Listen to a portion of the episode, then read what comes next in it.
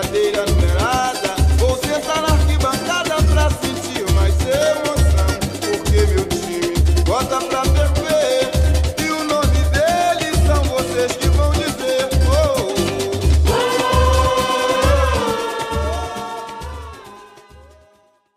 E aí, galera, e aí, meus queridos ouvintes, aqui começando o primeiro episódio do podcast Arquibancada RJ.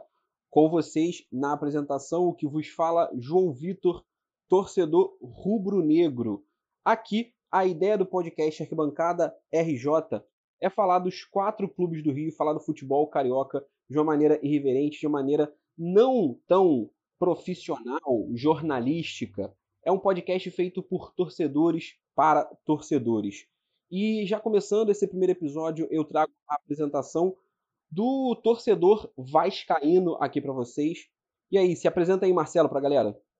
Bom, galera, primeiramente, né, gostaria de me apresentar. Eu sou Marcelo, sou professor de geografia, né, terminando minha graduação na Faculdade de Formação dos Professores e torcendo aí pelo Vasco, né?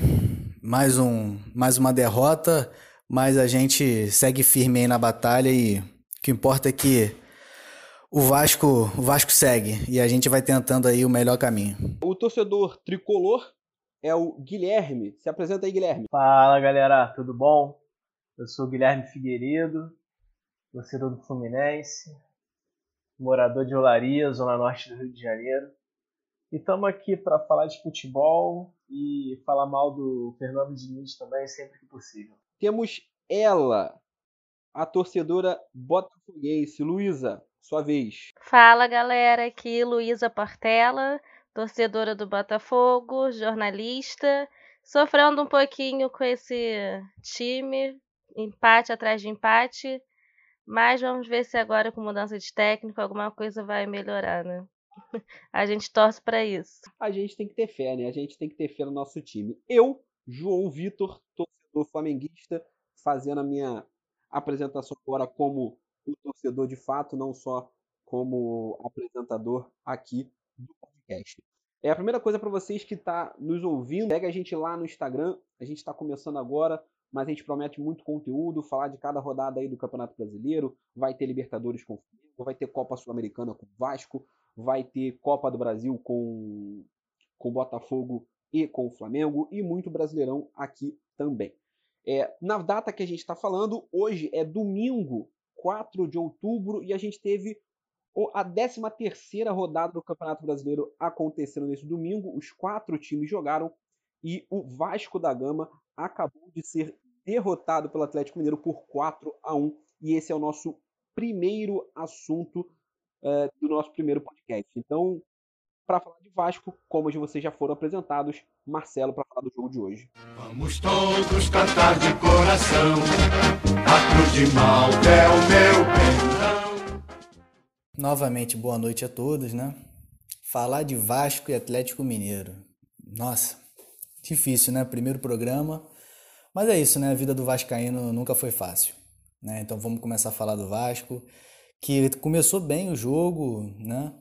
Teve um golaço do Benítez de bicicleta que pressionou todo mundo, né? Um gol maravilhoso e que mostra que o Vasco realmente tem um grande, um grande jogador no meio de campo, mas que, como a gente viu depois, né? Falta falta para o restante do time, né? Falta não só para as laterais, para o meio de campo, como para o ataque, né, para um companheiro, para um Germancano, que a gente vê que a gente tem dois bons jogadores, né, que é o Germancano e o Benite, mas que quando você vai ver o resto do time, você sente claramente a, a, a falta né, de técnica do, do restante do time.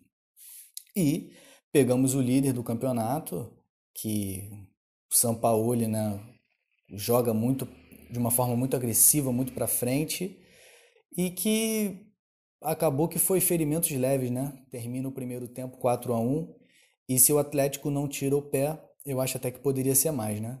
Então, no final das contas, acabou que foi um placar justo, né? E repito, com ferimentos leves, né? O Benite, ele leva o terceiro cartão amarelo de propósito, que é o nosso craque, né? O nosso grande jogador no momento, para justamente ele ser é, para ele não jogar contra o Bahia para poder pegar o Flamengo, né, nosso grande rival, no próximo final de semana. E no mais é recuperar o time, bola para frente, né? Igual o discurso de jogador, mas é essa é a realidade, bola para frente. E, e é isso. Vamos, vamos torcer para o Vasco dar segmento no campeonato e pelo menos se manter na parte na primeira página da, da tabela. É isso, galera. É a estreia do programa com a derrota do Vasco, não queria isso, né? Mas a gente segue e que nos próximos programas o Vasco, eu venho aqui falar da, da vitória do Vasco. Hoje, né, pode não ser a regra, mas acho que todo mundo viu o jogo do Vasco. E uma coisa que eu, como torcedor do Flamengo, né, eu acabo, pelo menos eu faço isso bastante. Eu assisto todos os outros times do Rio para secar. É, então eu acabo assistindo muito o jogo do Vasco também. É, e um cara que me chama muita atenção no time do Vasco, e aí negativo, tem me chamado atenção negativamente, e eu queria ver do tanto do Marcelo como torcedor do Vasco, que acompanha mais, quanto da Luísa e do Guilherme, que acompanham menos, né, mais que assistem jogos, é o Thales. É, eu acho o 2020 do Thales, assim, muito, muito, muito, muito abaixo do que a gente viu no final do ano e do que se esperava que o Thales virasse de jogador. O que, que, vocês acham? Como torcedor do Vasco, né, eu acompanho de perto o Thales. Assim, o Thales se destacou muito em 2019, né, chamou a atenção de diversos clubes né, da Europa e tudo mais, de todo mundo. Mas assim, o Thales teve uma lesão muito grave, né? O Thales não é querendo defender o meu jogador, mas é claramente ele voltou sem ritmo, perdeu confiança e e ainda não conseguiu recuperar aquele futebol que a gente conhece, né? Mas ao meu ver, nas últimas três, quatro partidas ele já deu uma soltada.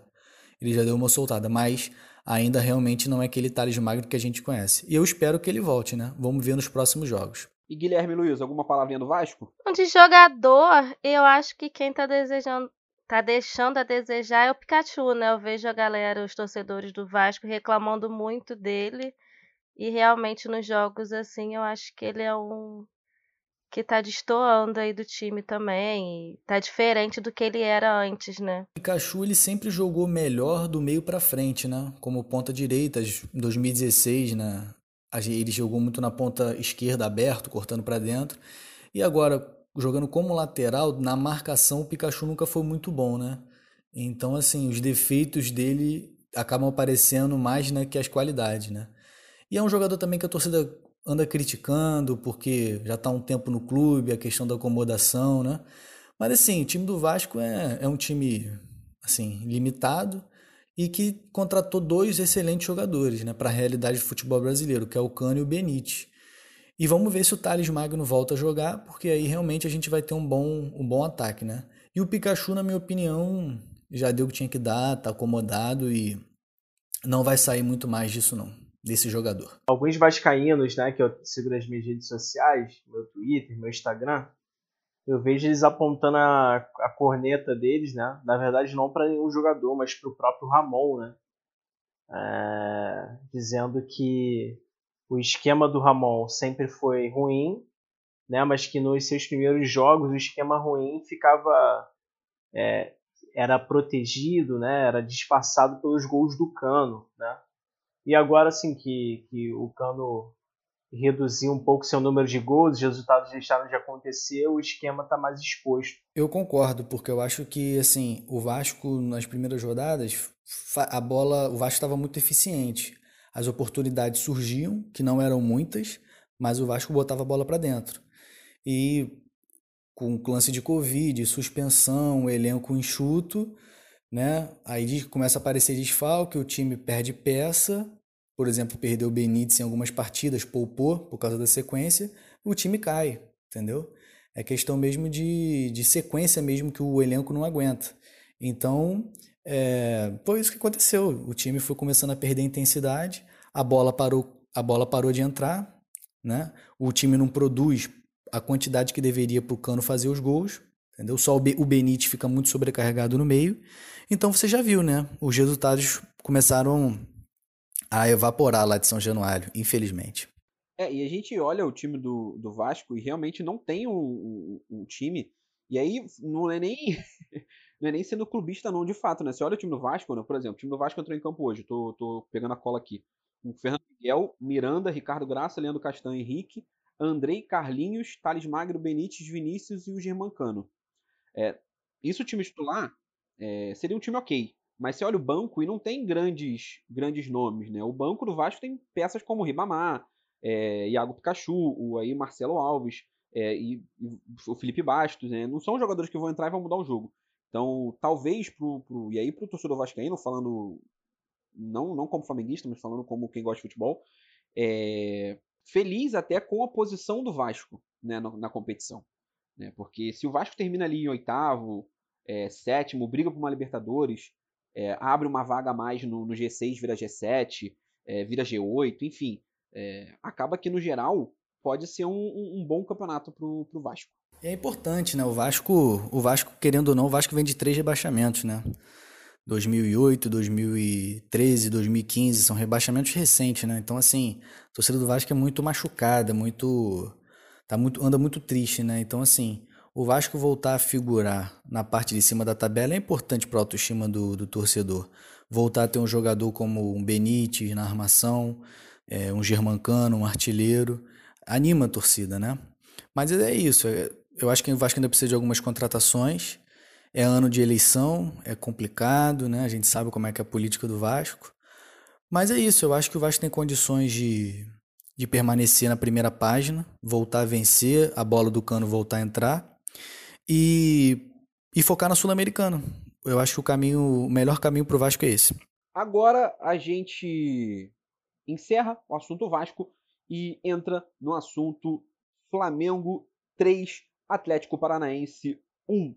Uma vez Flamengo, sempre Flamengo, Flamengo sempre eu.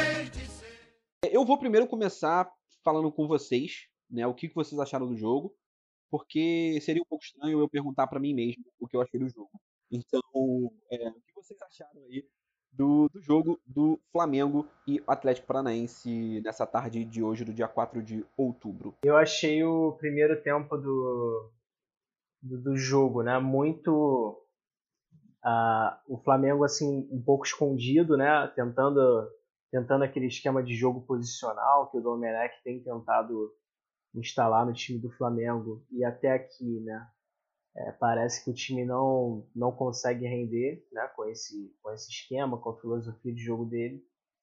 É, por mais que não seja o Domenech né, comandando o time ali à beira do campo por conta do Covid, mas é ele o comandante da comissão técnica, então com certeza tem dedo dele nisso.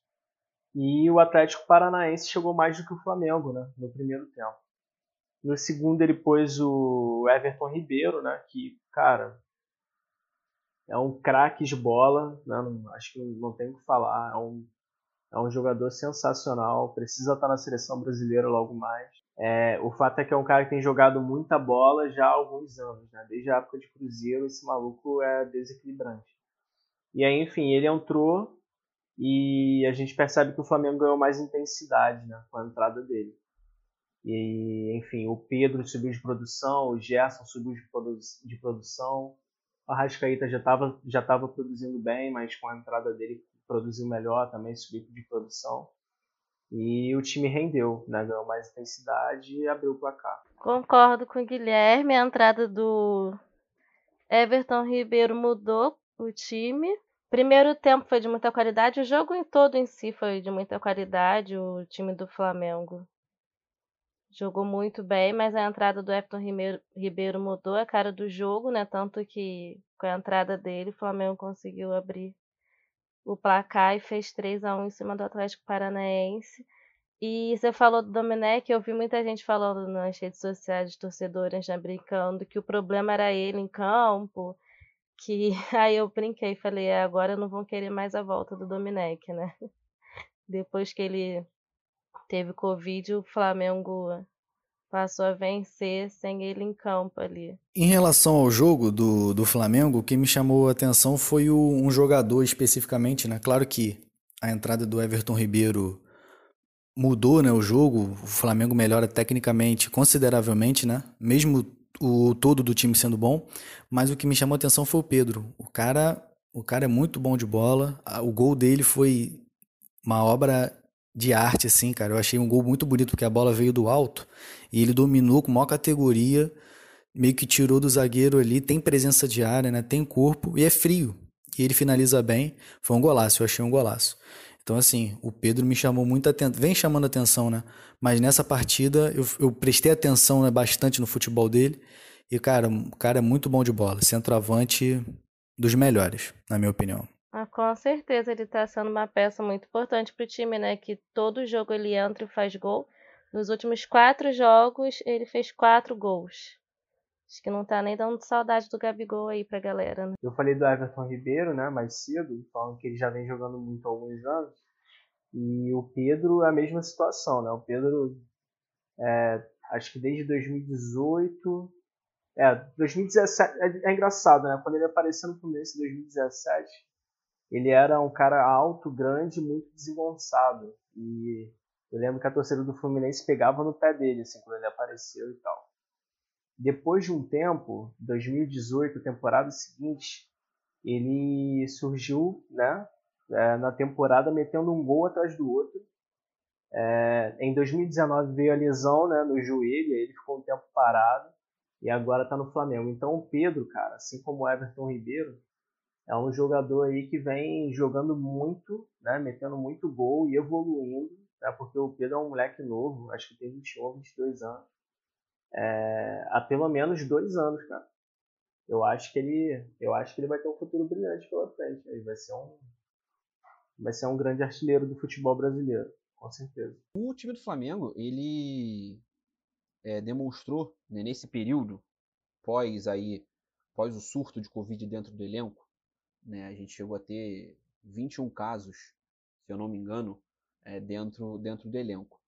Né? E, e, o que eu tinha separado aqui, até para a gente falar e ver a percepção né, até de outros, de outros torcedores que não estão acostumados tanto com os nomes dos garotos da base, né, como a subida desses garotos no período de no momento de crise total, num momento de desespero quase, acho que é, poucas pessoas acreditavam no, no bom desempenho deles, como o desempenho positivo deles rearranjou as peças dentro do elenco.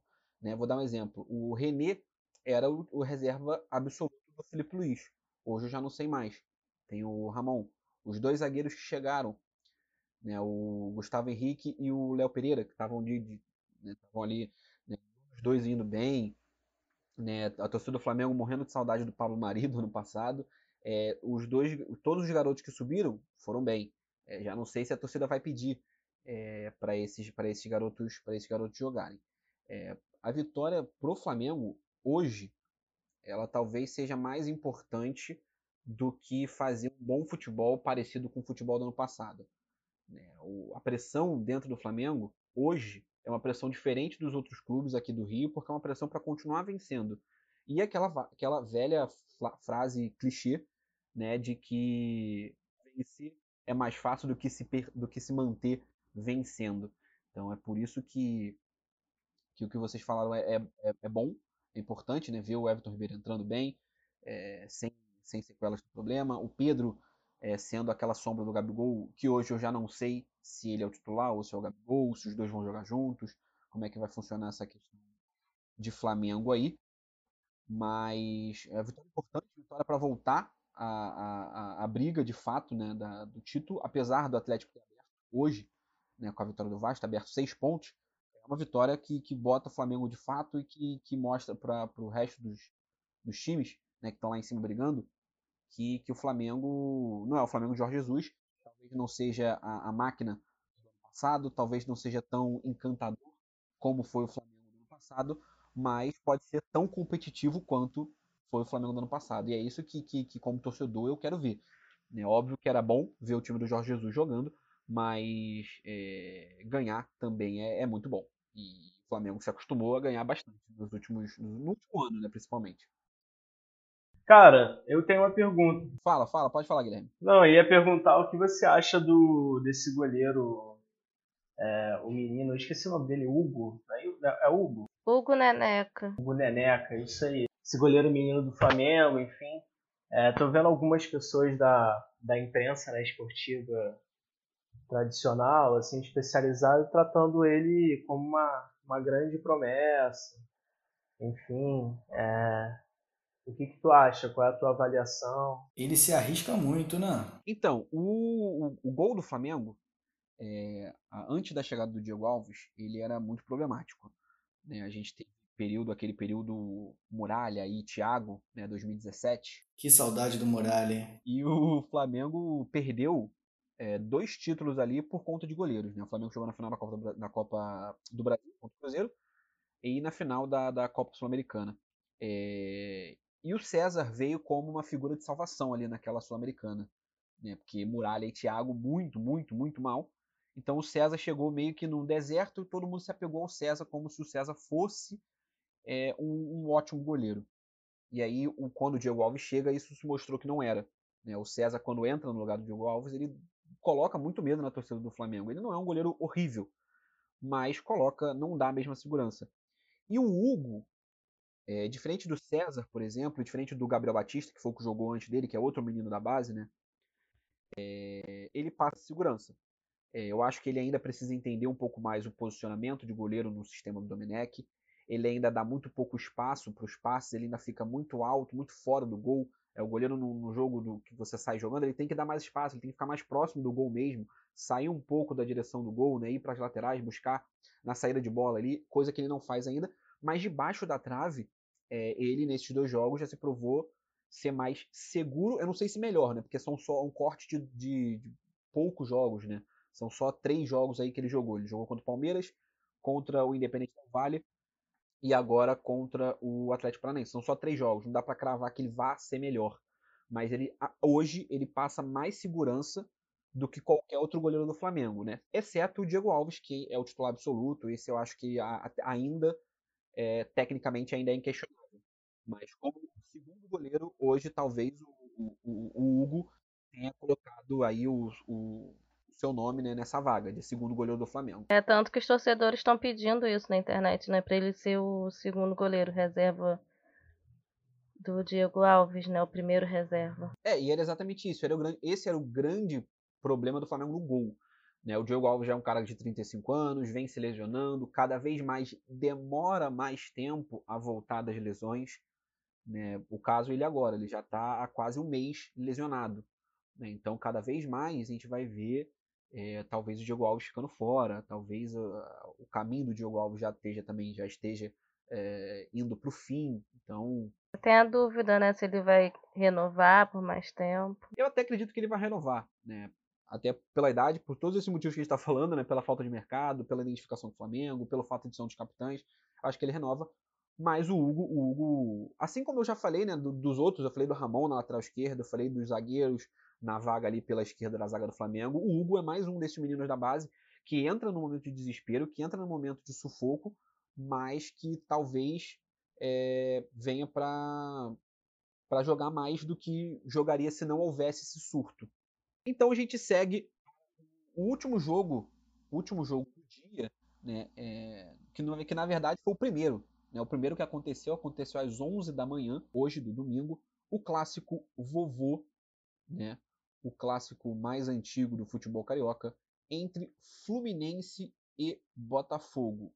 É, primeiro eu vou perguntar, eu vou falar, o, o jogo né, foi 1 a 1 é, a partida, o gol do Kevin contra, e sim, Guilherme, foi gol do Kevin, não foi gol do Fred. E o gol do Botafogo foi marcado pelo Caio Alexandre. É... Começar com Luísa primeiro. Luísa, como é que você viu o Botafogo? O que, que você falou do o que, que você achou do jogo de uma maneira geral e do Botafogo? É, o que, que você achou? Botafogo, Botafogo, campeão desde 1910. É, foi um clássico, mas o jogo em si deixou muito a desejar, né? Não foi aquele clássico que a gente gosta de ver, um clássico disputado. Foi um jogo bastante morno, com altos e baixos dos dois times. Em alguns momentos, ali também na, no início do segundo tempo, o Botafogo estava melhor que o Fluminense. Mas é aquela frase que está sendo repetida várias vezes, praticamente todo jogo, é que o Botafogo joga bem, às vezes até melhor que o adversário, mas não consegue fazer gol, não consegue segurar a, a vitória e toma gol no, nos últimos minutos. Agora, esse jogo foi a mesma coisa, teve altos e baixos, muitos momentos melhores que o Fluminense, mas não conseguiu vencer o adversário. Isso está sendo, tá sendo dificuldade do time, né? Mesmo trocando de técnico, saiu o Paulo Atuori depois da derrota contra o Bahia, quarta-feira veio o Bruno Lazzaroni e mesmo assim não teve grandes mudanças, continuou mesmas mesmos erros, mesmas deficiências. O Botafogo está precisando muito melhorar o poder de finalização, né? E também está complicado porque muitos jogadores, principalmente peças importantes, igual o Honda, por exemplo, tá com muitos desfalques, né, por causa de lesão, muscular e isso está atrapalhando também o rendimento do time. Lesões é, vão ser algo comum né, no nosso ano, acho que de todos os times. Né? O Fluminense mesmo, né? É, teve, teve duas, duas substituições hoje por lesão, né? É, o Pacheco saiu lesionado e o Matheus Ferraz, né? Os dois saem lesionados. Então, mas o Botafogo vem sofrendo com isso. Né? E a demora também da, do jogador retornar para o time, sabe? Então, o departamento médico e a preparação física é sempre muito criticado pelos torcedores. E essa demora esse ano vai ficar mais flagrante ainda, né? Porque se o jogador demorar duas semanas para voltar, nessas duas semanas significam seis jogos. E o Botafogo já não tem, assim. O time é bom, razoável, tanto que hoje mesmo, depois desse empate, as pessoas estavam se perguntando no Twitter, né? Ah, no início do campeonato você achava que o Botafogo ia estar tá nessa posição tão ruim assim? A maioria falou que não, porque no papel é um time bom, é um time ok, né? Mas não tá sendo assim, né? Muitos empates. O Calu, que veio, torcida adorou a contratação, mas está deixando a desejar também fez alguns bons jogos, mas agora no segundo tempo desse clássico não jogou nada, parecia que não retornou. E aí o Botafogo sente falta assim, né, dessas peças importantes. É, é complicado, é um ano que, que talvez não, não parecia ser tão complicado o Botafogo lá no início, né? É, seria um projeto da SA, né, colocado em prática, seria tinha essa esperança no torcedor botafoguense é, de ver uma SA deslanchando, de ver o Botafogo com maiores investimentos, com um elenco mais forte, né? Teve o Ron da festa da torcida, logo depois já anunciou o Calu. Então, a 19 posição nesse momento que a gente está gravando, né? O Botafogo é 19, tem uma vitória apenas, é o time que menos venceu no campeonato. É o único time que só venceu uma vez, né? Até o Lanterna Goiás já venceu mais vezes que o Botafogo. É o, é o, time que é o time que mais empatou, com certeza. Vou dar uma conferida. É o time que mais empatou, com certeza, no campeonato. Ganha esse troféu aí. Botafogo de futebol, regatas e empate. É muito empate. Na minha opinião, o time do Botafogo não, não joga nem tão mal assim, mas eu acho que o time do Botafogo é mal montado.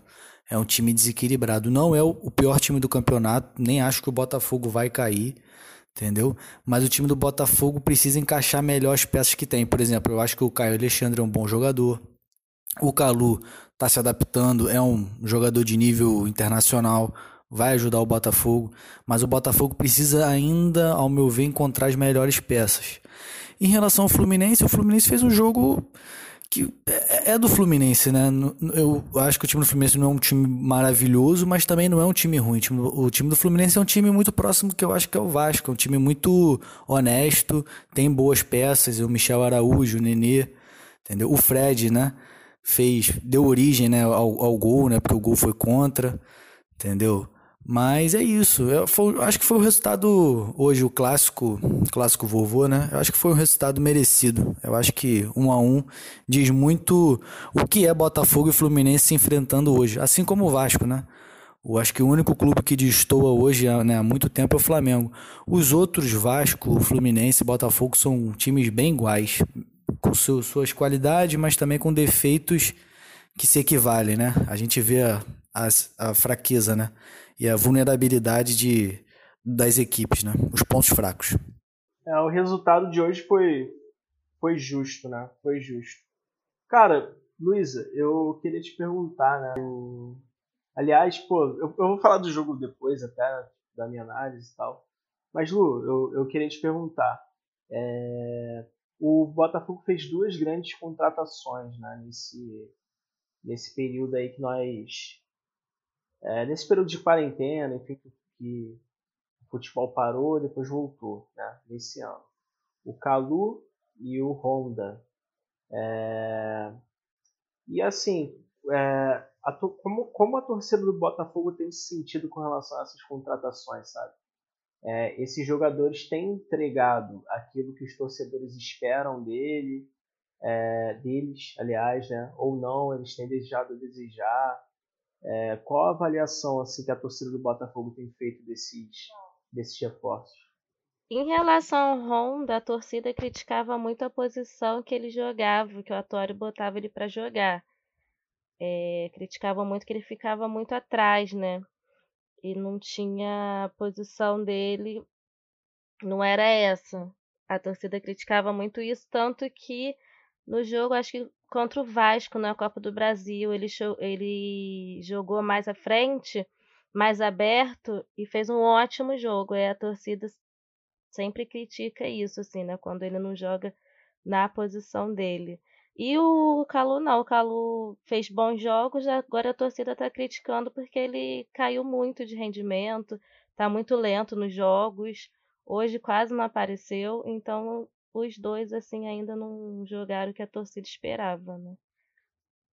Alguns jogos só, mas não como a torcida realmente esperava deles, né? E que eles realmente são peças muito importantes para esse time conseguir encaixar, né? E voltar a ter vitórias. Guilherme, e o Fluminense hoje, né? O Fluminense, já trago como destaque aí, é um primeiro tempo melhor do que o Botafogo, né? Se a gente for ver aí, dá pra gente ver isso nos números, por exemplo, né, do clássico. É, deixa eu pegar aqui. Né, o, o Fluminense ele chuta menos do que o Botafogo no primeiro tempo, porém, é, das quatro finalizações do Fluminense, três vão no gol. Né? Ou seja, três criaram chances de fato, enquanto o Botafogo só teve uma das cinco que tentou, ou seja, o Botafogo não criou no primeiro tempo. E aí a gente vai olhar as estatísticas do segundo tempo e aí já vira um absurdo. É, já foram 12 chutes do Botafogo né, contra 4 do Fluminense. É, o que, que você tem para falar do, do Fluminense e, e do jogo? Sou tricolor de coração, sou do clube tantas vezes campeão. Do Fluminense, eu acho que é comum, não é comum não, mas vem sendo recorrente é, o time construir o resultado e depois recuar. Né? Essa é uma prática comum no Odaí. Uh, eu particularmente não gosto, né? que o time recue. Eu acho que o time, uma vez que ele tenha feito um gol, ele tem que fazer outros gols, enfim, garantir a vitória. No começo do, do podcast eu brinquei, né? Eu falei, ah, não, eu quero falar mal do Diniz sempre que possível. E aí parece que eu não gosto de futebol ofensivo, né? Eu gosto, só que eu gosto de futebol ofensivo quando vejo junto com o resultado. É... O problema do Odair é que ele, ele faz o time jogar um futebol feio e às vezes ele alcança o resultado e às vezes não, né? É... O jogo em si, cara, eu acho que foi um jogo chato, né? É, os dois times tinham muitas dificuldades para criar chances, né? Criar chances de, é, de bola no chão. O Fluminense, desde a saída do Evanilson né, para o Porto, é, ele caiu muito de produção no seu sistema ofensivo. E agora ele está tentando recuperar esse, esse, sistema ofensivo, né, a produção do sistema ofensivo com a volta do Fred. Mas o Fred e o Evanilson são jogadores né, que, embora sejam da mesma posição, ambos são camisas 9, são centroavante, é, tem características diferentes. Né? O Evanilson é mais rápido, é, não é bom no jogo aéreo, né? o jogo aéreo dele é muito fraco, mas ele tem muitas arrancadas, né? ele tem uma velocidade muito grande. E o Fred não, o Fred é lento, mas em compensação é, faz o pivô muito melhor do que o Evanilson e tem um jogo aéreo absurdo. Né? Então o Fluminense ele é, tentou construir resultado no primeiro tempo apostando na bola aérea e no pivô do Fred, né, para construir as jogadas. E funcionou, né, por mais que o gol não tenha sido dele. É, o Fluminense tem um jogador muito bom nas bolas paradas, né, que é o Nenê. E, enfim, uma batida de escanteio do Nenê, o Fred cabeceou. É, a zaga do Botafogo né, com, com o Kelvin se enrolou e acabou rolando o gol contra. Né? Uma lambança do Kel Kevin. Se bem que assim, cara, ali ele ficou desesperado, né? Porque foi realmente um lance muito doido. O, o jogador do Botafogo, primeiro, eu esqueci o nome. O Vitor Luiz. Isso. Ele salva o gol com o ombro, extremamente inusitado. E aí o, o Kevin, né, na intenção de isolar a bola, acabou é, chutando a bola na própria cara e fazendo a bola entrar. O, lance foi inusitado, foi inusitado, mas acho que teve muito de, de mérito do, do, do, Fred também, assim, né? no cabeceio, no posicionamento. E é isso, é isso, né? E aí é engraçado que no segundo tempo, né, o Botafogo volta melhor que o Fluminense e volta melhor que o Fluminense justamente, é, de certa forma, copiando a estratégia do Fluminense, né? Ele bota o Pedro Raul no jogo, né? E aí as torres gêmeas jogando, né? Pedro Raul e Matheus Babi. E taca ali bola na, bola na área, bola parada, cruzamento. É, para ver se um dos dois acertava ali um cabeceio, pegava um rebote, alguma coisa assim, fazia o gol, né? E de certa forma acaba acontecendo isso, não exatamente dessa maneira, né? Mas numa batida de falta, a bola sobra ali pro Caio Alexandre, né? Se não me engano o nome é esse e ele acaba fazendo o gol. Mas o jogo em si foi muito fraco tecnicamente, cara. Nenhum, eu acho que o placar mais justo seria menos um para cada time, entendeu? Porque o jogo foi horrível. Infelizmente é uma, é uma, uma constante no futebol brasileiro, né? Nós temos dentro do Brasileirão, e aí é uma conversa antiga minha até com o próprio Guilherme, né? De que nós, de uma maneira geral, assistimos o futebol brasileiro por paixão, né? Por paixão ao futebol, por apego aos nossos times, às nossas rivalidades. Então a gente, a gente assiste um jogo do Palmeiras torcendo para o Palmeiras perder, por exemplo. A gente, né, para uma rivalidade regional, o jogo do rival, né, dando aquela secada, muito mais por um lado emocional do que pela qualidade técnica, né? Querendo ou não, é, sei lá, 70% dos nossos jogos são bem abaixo tecnicamente e às vezes nem emocionantes são, né? Porque os jogos de baixa técnica poderiam ser emocionantes, né? A gente poderia ter, por exemplo, como tivemos ano passado, é, o Flamengo 4, o Vasco 4, longe de ter sido um jogo é, vistoso tecnicamente, mas foi um jogo emocionante. Foi um 4 a 4 um tiroteio, um gol para todos os lados, é, mas que não é a realidade do futebol brasileiro, né? O futebol brasileiro tem esse jogo, esse estilo Odair Jair Ventura de ser, né, de querer ganhar de 1 a 0 e tá tudo certo. A gente assiste muito por paixão mesmo. Exatamente. O jogo de hoje eu só assisti porque era jogo do meu time. Se eu não torcesse o Fluminense, eu não, não perderia meu tempo assistindo, não. E assim, é, sobre essa questão técnica, João, é impressionante, né? Porque os poucos técnicos brasileiros que tentam fazer algo diferente também não conseguem, não dão certo, né? não alcançam os resultados esperados. O Diniz. O Diniz é um cara que tenta fazer um futebol diferente, mas não alcança os resultados. É, e aí não estou defendendo, acho que existe. Tem muita gente que fala assim, ah, é falta de sorte. Cara, não, não dá para o cara ter azar no Atlético Paranaense, no Fluminense e no São Paulo em temporadas seguidas. Né? É alguma falha dele mesmo, enfim, deve treinar pouca finalização no time mas é um cara que tenta fazer um futebol diferente e não alcança resultados. É, o Dorival Júnior é um técnico de um futebol um pouco mais ofensivo também, enfim, um futebol de posição e tal, mas também já está há algum tempo sem, sem conquistar títulos importantes. E enquanto isso a gente vai vendo a reprodução de, de Odair, de Manos Menezes, de, uh, de Jair Venturas, enfim. Ah, tem o Rogério Ceni, né? O Rogério Ceni eu acho que é a grande exceção, é um cara que tem feito um futebol diferente, mas ainda falta uma grande conquista no currículo. Né? Então, galera, no mais, acho que fechamos a rodada, né? Falamos dos, dos três jogos, no caso né, de hoje, por conta do clássico. É, Para finalizar, é, Luísa, alguma, alguma observação aí do Botafogo, da rodada? é, o que, do que esperar do Botafogo mais, mais para frente. Né? O Botafogo que na próxima rodada enfrenta. Palmeiras, quarta-feira. É dia 7 de outubro, no Newton Santos. Isso aí, perfeito. Dia 7 de outubro, Botafogo e Palmeiras, às 9h30 no Newton Santos.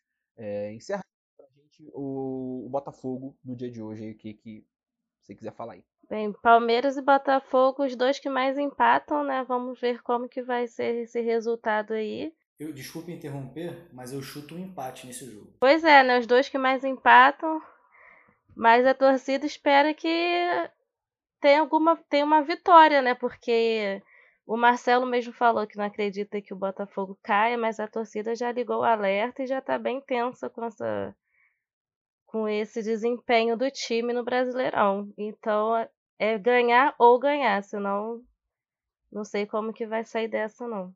O Vasco, o Vasco que volta a campo também no dia 7, um pouco mais cedo e longe do Rio de Janeiro, no estádio do Pituaçu, contra o Bahia, né, às 7h15. Marcelo, é, encerra aí o Vasco no dia de hoje, o que esperar do Vasco da semana que vem? É complicado depois de um 4x1, né, desse, a famosa sapatada da realidade, né, mas o que esperar do Vasco é uma partida que o Vasco pelo menos não tome tantos gols, né? Não tome gol, né? Mas Vasco seja competitivo, né? Vamos ver como é que vai sair, porque o Vasco não vai ter o Benite, que forçou o cartão, né, para poder pegar o Flamengo no sábado.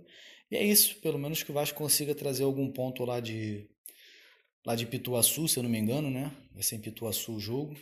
E que o Vasco consiga elevar um pouquinho a moral, né, contra o Bahia para poder pegar o, o rival em São Januário, né? A partida vai ser em São Januário no sábado. É isso, no mais é isso. Guilherme, é, o Fluminense é, que joga às 8h30 no estádio da Serrinha, é, em Goiás, né, contra o Goiás.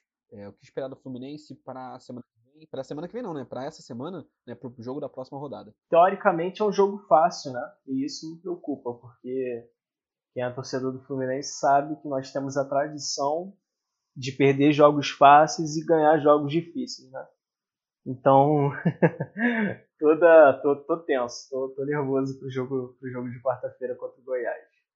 E só uma curiosidade, né, também, saiu uma notícia, né, recentemente aí no, no Globoesporte.com de que o Fluminense estaria para emprestar o, o Marcos Paulo para Torino, né, da Itália. E, enfim, eu particularmente como como torcedor achei essa essa negociação bem curiosa, né? Eu acho bem fora do comum um clube brasileiro emprestando um jogador para um time estrangeiro, né? Ainda mais um time europeu. Então, tá com cheiro aí de, de enrolação da diretoria. Vamos ver o que vai acontecer. O Flamengo joga na quarta-feira, também às 7h15, e aí no estádio do Maracanã, contra o Sport Recife. Né? O Flamengo vai vir numa sequência agora de vários jogos no, no Rio de Janeiro. Né? São três jogos pelo Brasileirão como mandante e o jogo que é visitante vai ser contra o Vasco, como o Marcelo já adiantou, em São Januário no sábado.